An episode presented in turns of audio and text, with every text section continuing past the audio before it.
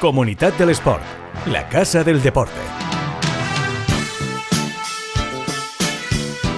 ¿Qué tal? Saludos, eh, bienvenidos a este sexto episodio de esta ventana al deporte que más eh, nos necesita los medios de comunicación. Os lo digo siempre, ya sabéis que, eh, bueno, intentamos dar visibilidad a todos aquellos que quieren contar su historia, que tienen una historia que contar y hoy eh, os traemos eh, tres secciones, tres apartados dentro de esta ventana que eh, os recomiendo que os quedéis a escuchar porque vamos a hablar con Alejandro Aparicio, él es miembro de la organización del 10K de Valencia que da el pistoletazo de salida todos los años al circuito de carreras populares dentro de la ciudad de Valencia y es sin duda alguna el buque insignia de este circuito. Además, vamos a hablar con Anabel Medina probablemente y sin lugar a dudas la mejor tenista de la historia eh, para la comunidad eh, valenciana. Se retiró en 2018, ahora ejerce como capitana de la Copa Federación, como directora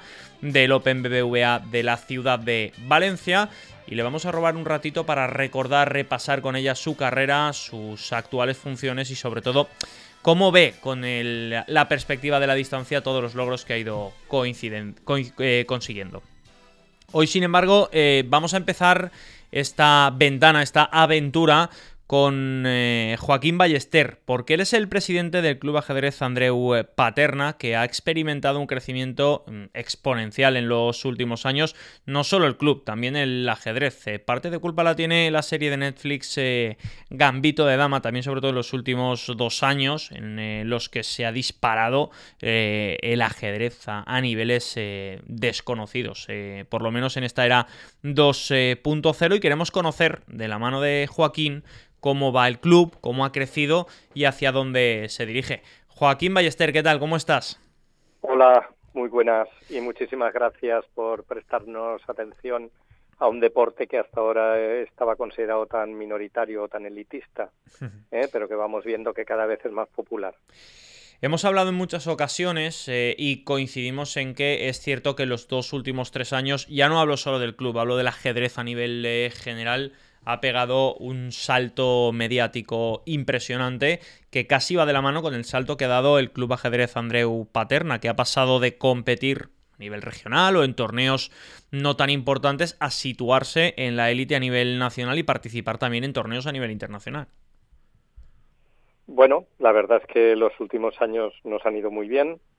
Eh, también se ha notado que hemos tenido algún sponsor potente que ha apostado por nosotros. En este caso, desde ya en los dos o tres últimos años la empresa Andreu Barbera SL y, se nota, se nota. Ya éramos en los últimos años campeones autonómicos de ajedrez clásico y en estos dos últimos años pues hemos conseguido el sub, en 2020 ser los subcampeones de España por equipos de ajedrez clásico y este año somos los campeones tanto nacionales como autonómicos de ajedrez relámpago y hemos vuelto a quedar, en este caso, terceros en división de honor en la modalidad de ajedrez clásico.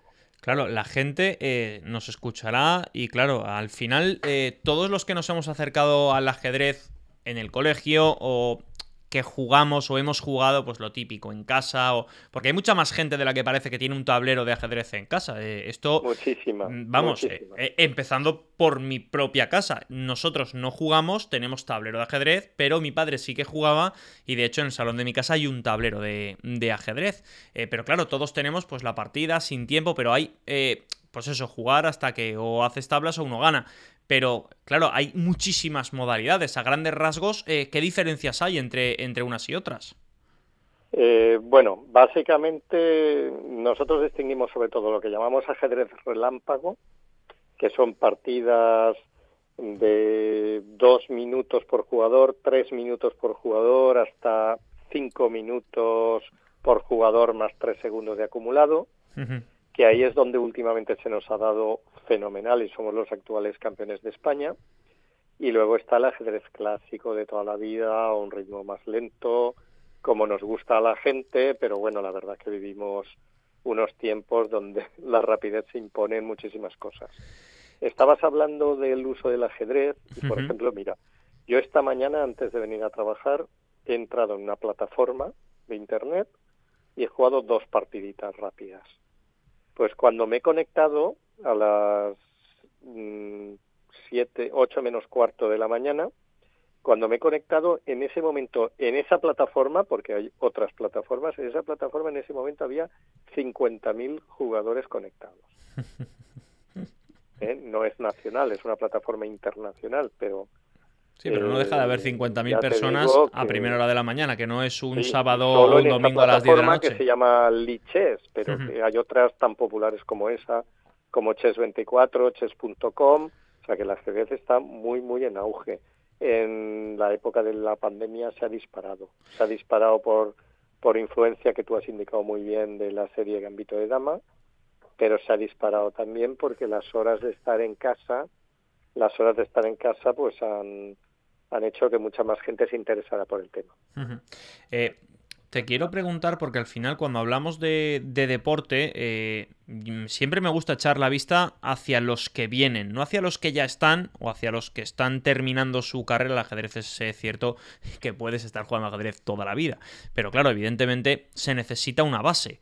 Una base que está ahora mismo eh, colapsada, por decirlo de alguna forma, por la influencia de redes sociales, medios digitales, videoconsolas, incluso deportes de equipo eh, más allá del ajedrez. Me refiero a los que se practican habitualmente en el colegio. Baloncesto, fútbol, tenis, lo que ven por la tele. Al fin y al cabo, eh, ¿cómo se hace eh, o cómo se genera el interés en un niño pequeño por decir, no, no, yo quiero jugar ajedrez? No, bueno, lo que pasa es que vivimos en un mundo muy diverso, en un mundo también muy especializado, y a cada uno le va un tipo de cosas. Hay gente que le gustan las pruebas de fondo, hay gente que le gusta los deportes eh, de equipo tipo fútbol sala, básquet, balonmano o rugby. Hay gente que le gustan temas más individuales como el tenis y tal. Y hay niños que se interesan más por el ajedrez o que simultanean una actividad más física, deporte, fútbol o atletismo, y, y paralelamente hacen ajedrez. Eh, y si echamos. Eh, no te voy a preguntar por echar la vista al pasado, porque ya sabemos dónde nos encontramos. Pero sí te quiero preguntar eh, por el futuro. ¿Hacia dónde va? Yo te preguntaría por el ajedrez a nivel internacional, cómo lo ves tú, que estás dentro de un club, pero sobre todo hacia dónde mira el club, ¿no? Esas dos vertientes, un poco de, crecimiento de, a nivel deporte, a nivel disciplina y a nivel club.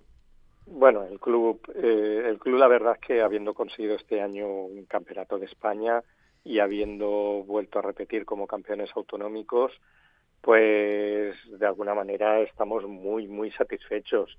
Y ahora hacemos otros retos, pero sin querer ser los mejores. Por ejemplo, en 2021 hemos participado por primera vez en la Copa de Europa de Clubs y además con la anécdota bonita de que nuestro primer tablero cuando nos enfrentamos al equipo de Noruega jugó mano a mano contra el campeón del mundo, contra Magnus Carlsen, que fue una grandísima experiencia también a nivel individual para nuestro compañero Enrique Llobey. Y buscamos ya ese tipo de cosas.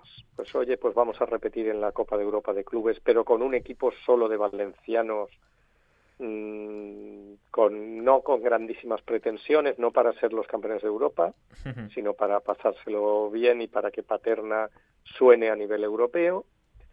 Y, y, bueno, sí que a nivel de campeonatos autonómicos vamos a ir a muerte a competir y a nivel del Campeonato de España pues volveremos a estar en la división de honor de ajedrez clásico y como campeones de España de ajedrez relámpago, pues intentaremos revalidar el título, que no será nada fácil.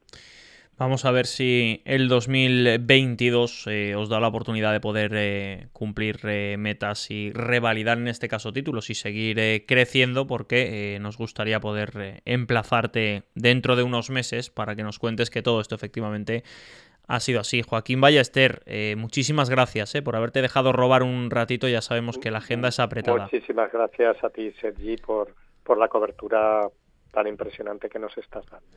Un abrazo grande, Joaquín, cuídate. Lo mismo te, te digo.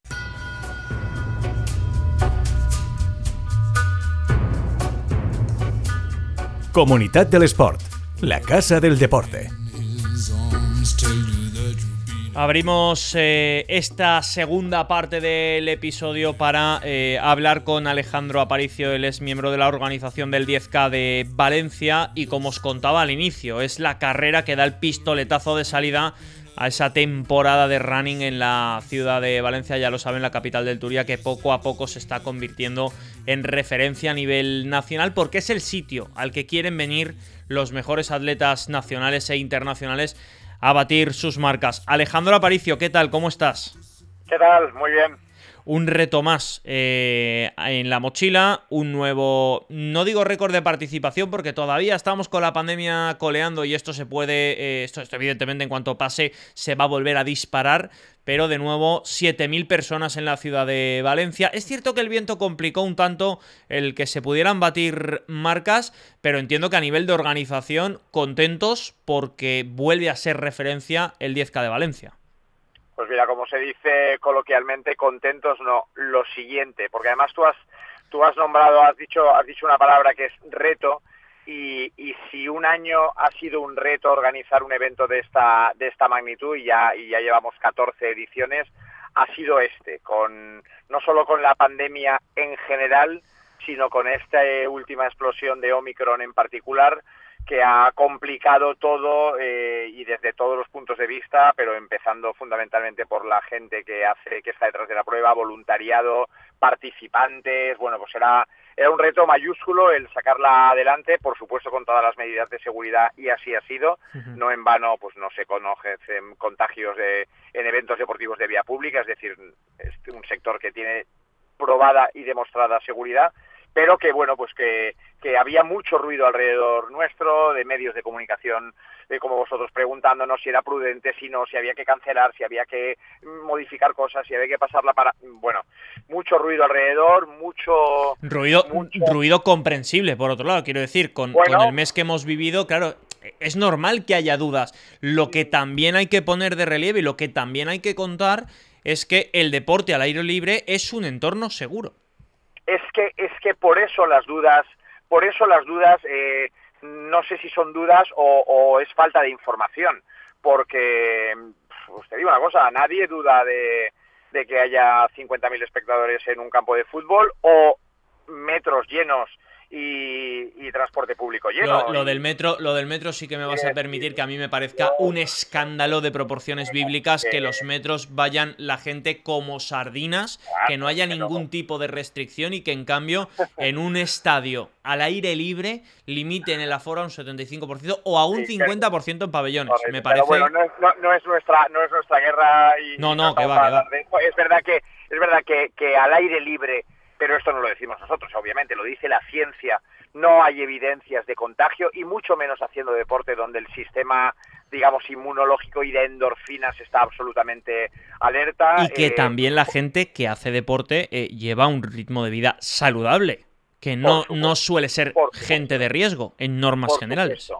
Sí que hemos evitado algunas zonas de aglomeraciones. Hombre, claro, y, la salida en tandas, quiero decir que, que todo lo, todo lo que teníais en vuestra mano lo habéis hecho. Claro, mascarilla antes, mascarilla después, solo ausencia de la misma cuando estás corriendo, que por otro lado, oye, vemos miles y miles de personas en los parques y jardines de este, este, de este país eh, haciendo deporte, por supuesto, sin mascarilla, los niños haciendo deporte sin mascarilla, eh, y cuando hay cuando hay zonas de, aglomeración, pues oye, pues, pues se toman las medidas que se tienen que tomar, y la verdad es que ha sido, y hemos sido realmente felicitados a nivel nacional e internacional por el, oye, pues por el valor y por el buen hacer de, y por la gallardía de, tirar para adelante en una, en una situación, ya te digo, donde quizá lo difícil, eh, o sea, quizá lo fácil era, era dar un paso al lado, pero, pero luego nosotros pues luchamos por nuestro deporte y, creemos que los corredores y las 183 empresas que hay alrededor del 10K Valencia eh, se merecían que no, que no fuésemos nosotros los, los que lo frenaban. Te voy a hacer la última porque sé que estás eh, atareado, que es complicado rascar tiempo en las agendas para, para, este tipo de cosas, pero te la tengo que preguntar. Eh, ¿Cómo ves el running en la ciudad de Valencia en lo que viene en 2022 ¿Y cómo esperas que sea el 10K de enero del 23? Pues mira, 2022 yo le auguro un futuro absolutamente brillante, absolutamente brillante. Eh, yo creo que las, y más con el calendario que yo tengo el, privilegio de conocerlo ya de todo el, de todo 2002, las principales pruebas de la ciudad, eh, las vamos a tener a partir de otoño, a partir de, a la vuelta de, a la vuelta del verano, donde, donde, bueno, Dios o quien o quien gobierne este tipo de cuestiones eh, no quiera que, sigamos con este con esta historia de, la pandemia. Yo confío en que no y, tenemos la ciudad y lo digo con orgullo donde mejores pruebas de atletismo popular se organizan del mundo por densidad y por número de eventos de calidad. Eh, evidentemente se organizan pruebas espectaculares en todos los sitios del mundo, pero Valencia cuenta con un ramillete de, de pruebas y de organizaciones que somos que somos referencia no en vano ese título de Valencia Ciudad Running que no es que no es casualidad y, lo veo muy bien y el 10k eso es en general el 10k en particular 10k 2023 para el que además ya tenemos fecha no sé si te doy una primicia o no pero será la decimoquinta edición el 15 de enero eh, pues yo pienso que vamos a volver a nuestras cifras de en, torno a 15.000 participantes eh, y bueno, este año hemos tenido 58 nacionalidades y por ahí queremos ir. Un evento cada vez más nacional, cada vez más internacional y, donde, donde se corra rápido y sobre todo la gente disfrute haciendo lo que, lo que más le gusta, que es correr. Alejandro Aparicio, gracias por dejarte robar un ratito y por dar ese pistoletazo de salida como bien dices, un año que, al que se le augura un gran futuro por delante. Un abrazo, Alejandro. Ya sabéis que es un auténtico placer y gracias a vosotros.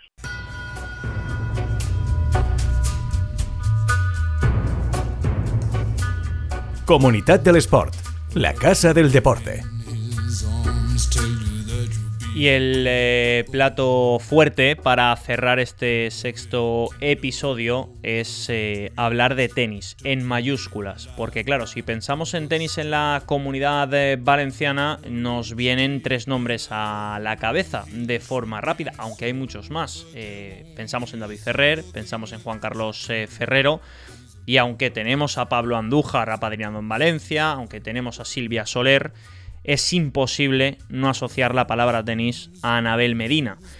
Finalista, eh, bueno, finalista no, ganadora de Roland Garros en 2008 y 2009 en dobles, finalista en los Juegos Olímpicos de Tokio, eso quiere decir que es medalla de plata olímpica y que no ha dejado eh, el tenis, ni mucho menos. Es directora del Open de Valencia y además capitana del equipo de Copa Federación. Anabel, ¿qué tal? ¿Cómo estás? ¿Qué tal? ¿Cómo estamos?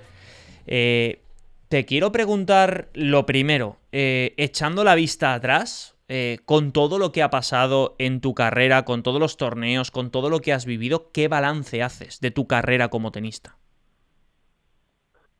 Bueno, em, pues yo creo que como todo profesional al final hace un repaso de, toda su carrera y por supuesto hay cosas que, que habría querido hacer un poquito mejor y hay cosas que a lo mejor no me esperaba que, sucediesen, pero el balance en general es, es muy bueno, ¿no? Siempre mi entrenador me, me lo repetía, ¿no? Si cuando era pequeña hubiese firmado la carrera que, que he tenido y la verdad que muy satisfecha, contenta. Eh, han sido muchos años en los que me he dedicado a, al mundo del tenis de manera profesional, he podido vivir experiencias increíbles, algunas negativas como una lesión grave que tuve muy al principio de mi carrera siendo muy jovencita, que ahí sí que creo que, bueno, me perjudicó un poquito para el desarrollo de la carrera, pero como decía, al final siempre haces un balance general y desde luego que muy satisfecha y muy contenta.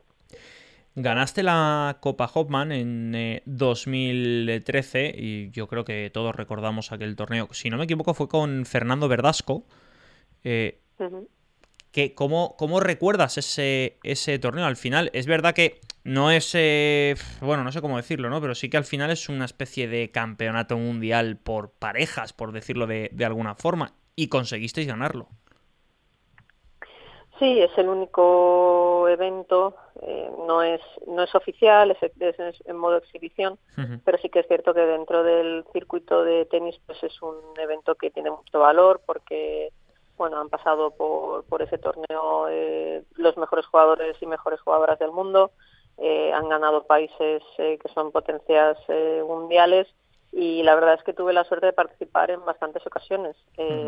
Con Tommy Robredo también también jugué eh, con Verdasco en un par de, ocasiones, con Dani Muñoz de la, de la también jugué y el conseguir esa victoria con Verdasco la verdad es que fue fue súper especial porque bueno no partíamos como como favoritos estaba Serbia con Ivanovic y Djokovic que en ese momento eran dos top tens muy muy consolidados y el conseguir eh, levantar el trofeo pues fue muy muy especial. A, Ivanovic le ganaste, de hecho. Sí, efectivamente. Ahí conseguí ganar a Ivanovic y luego, bueno, el doble es el mixto con, con Verdasco, ganar a Djokovic y a Ivanovic, pues fue, fue un partidazo y una satisfacción muy grande. A nivel personal, yo hay una pregunta que hace mucho tiempo que, que, te quiero hacer, porque yo estaba en la grada ese día, salté como un animal con el 6-0 a Serena Williams. Primero. ¿qué te pasa por la cabeza cuando le metes el 6-0 a Serena eh, cuando te sientas en la silla después de que acabe el último punto del último juego de ese primer set. ¿Y qué crees que te faltó para llevarte el partido? Porque Serena estaba completamente perdida en ese primer set. Eh, bueno, la verdad es que fue, fue sorprendente, ¿no? Yo creo que para todos al final, luego las estadísticas salía que solo ocho jugadoras en la historia de su carrera había conseguido ganar un set 6-0 eh, pero pero pues ojo al 6-0, que estaba muy bien ganado ese 6-0, ¿eh? que no tuvo opción ni de respirar. Bueno, bueno, yo creo que ahí también ella, siendo sincero, se, se dejó llevar un poquito, se relajó, pero obviamente, como tú dices, es una jugadora muy buena y, y hay que hay que conseguir ganar esos juegos. Y creo que lo que me faltó en el tercer set pues fue muchas veces lo, lo, he hablado con gente porque me lo ha recordado mucho. Ese, ese partido fue muy, muy chulo. Aparte fue en la Caja Mágica en Madrid, en casa. Pues fueron pequeños detalles. Normalmente iba, de hecho iba ganando el tercero 5-3. Y normalmente en esos momentos pues dices, pues oye, pues me puse muy nerviosa, fallé mucho. No, la verdad es que eh, sí que es cierto que recuerdo muy bien el juego que, que sacaba para el partido y eso me penalizó un poquito, pero no fue exceso de nervios míos, sino que creo que en ese momento Serena subió muchísimo el nivel y jugó muy, muy bien. Y bueno, y con estas jugadoras, pues eh, a la mínima que les das un pequeño espacio, pues eh, lo aprovechan y, bueno, fue una penita porque era para, para colarme en, en, semifinales y ganar a la número uno del mundo y no pudo ser, pero el recuerdo siempre, siempre estará ahí y es un recuerdo bonito. Yo recuerdo la primera vez que vi un partido de tenis que fue aquí en Valencia, un potito estarache Fernando Verdasco en, eh, en el Club de Tenis Valencia. Recuerdo un Ferrer eh, Ferrero eh, cuando estaba el Open 500 aquí en Valencia y recuerdo el Anabel Medina Serena Williams, de los que he vivido en directo. Y he vivido varios torneos, sobre todo en España, en Barcelona, en Madrid, aquí en Valencia, pero es que ese partido, ¿lo has vuelto a ver?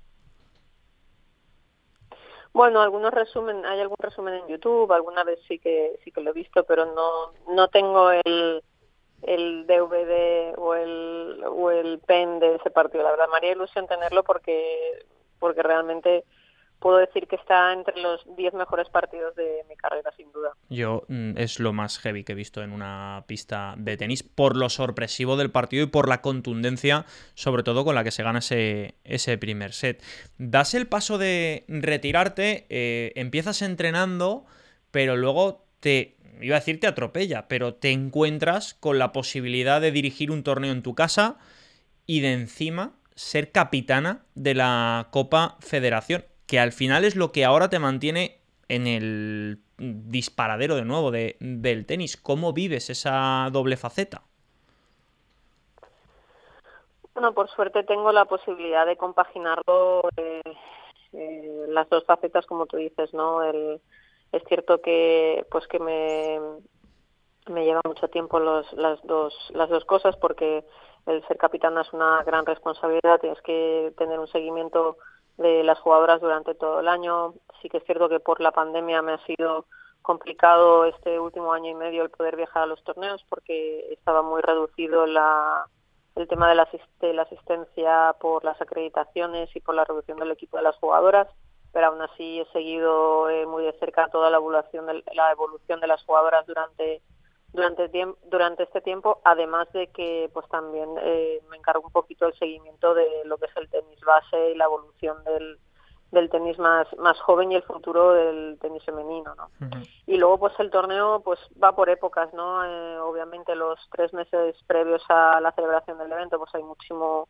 muchísimo trabajo, entonces pues hay que compaginar las dos cosas y echarle muchas horas, pero luego sí que es cierto que durante el año pues obviamente un evento no es solo la semana del torneo, sino son 12 meses de trabajo para seguir pues eh, mirando las cosas pues que son importantes para el crecimiento del, del evento, todo el tema de patrocinios, sponsors, eh, las relaciones con, con todos ellos y con las jugadoras y también pues bueno el trabajar en, seguir siendo lo que siempre yo he dicho que a mí me gusta, que es ser excelentes y buscar pues, que el evento cada vez sea mejor. Entonces, pues bueno, compaginando esas dos cosas, pero con, con cariño y dedicación todo, todo se puede llevar.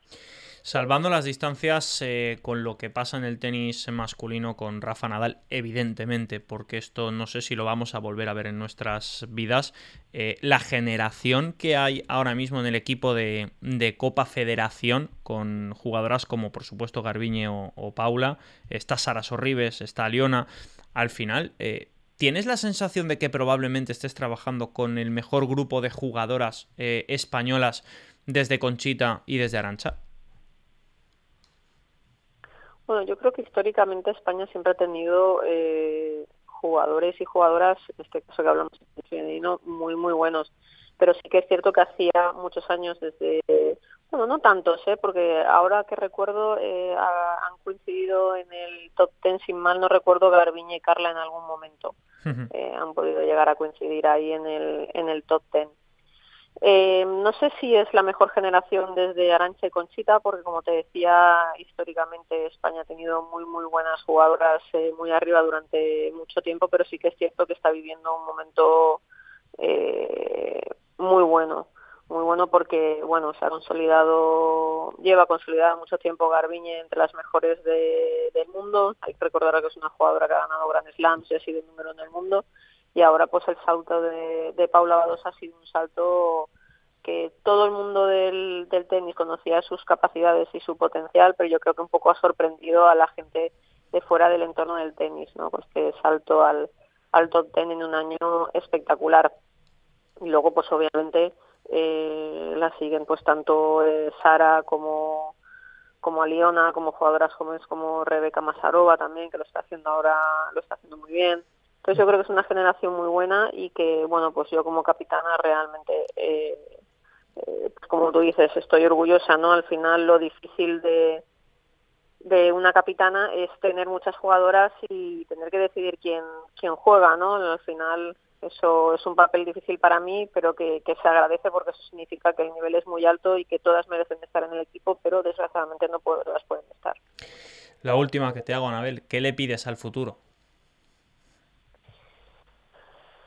Pues yo le pido, yo creo que al final eh, seguir haciendo lo que hago, estar eh, rodeada del, entorno del mundo del tenis, que es lo que siempre he hecho, lo que siempre me ha gustado, pero sobre todo eh, mucha salud para, para todo el mundo en estos momentos difíciles que, estamos pasando y, y bueno, que todos nos unamos para para pelear por este momento tan complicado que estamos teniendo con este virus que también nos está afectando a nivel eh, no solo personal sino también pues a nivel laboral y a nivel de, país y de mundo no creo que tenemos que estar más unidos que nunca eh, ser generosos ser eh, pues tener unos valores buenos porque en estos momentos complicados realmente la unión hace que, que todo vaya que todo vaya bien Anabel, ha sido un placer ¿eh? tenerte en esta ventana al deporte que abrimos en 99.9 Plaza Radio. Un abrazo enorme y mucha suerte para el 2022, que los retos son apasionantes. Muchísimas gracias a vosotros. Un abrazo. Un abrazo grande. Chao, chao. Comunidad del Sport, el podcast que da visibilidad a quienes más la necesitan.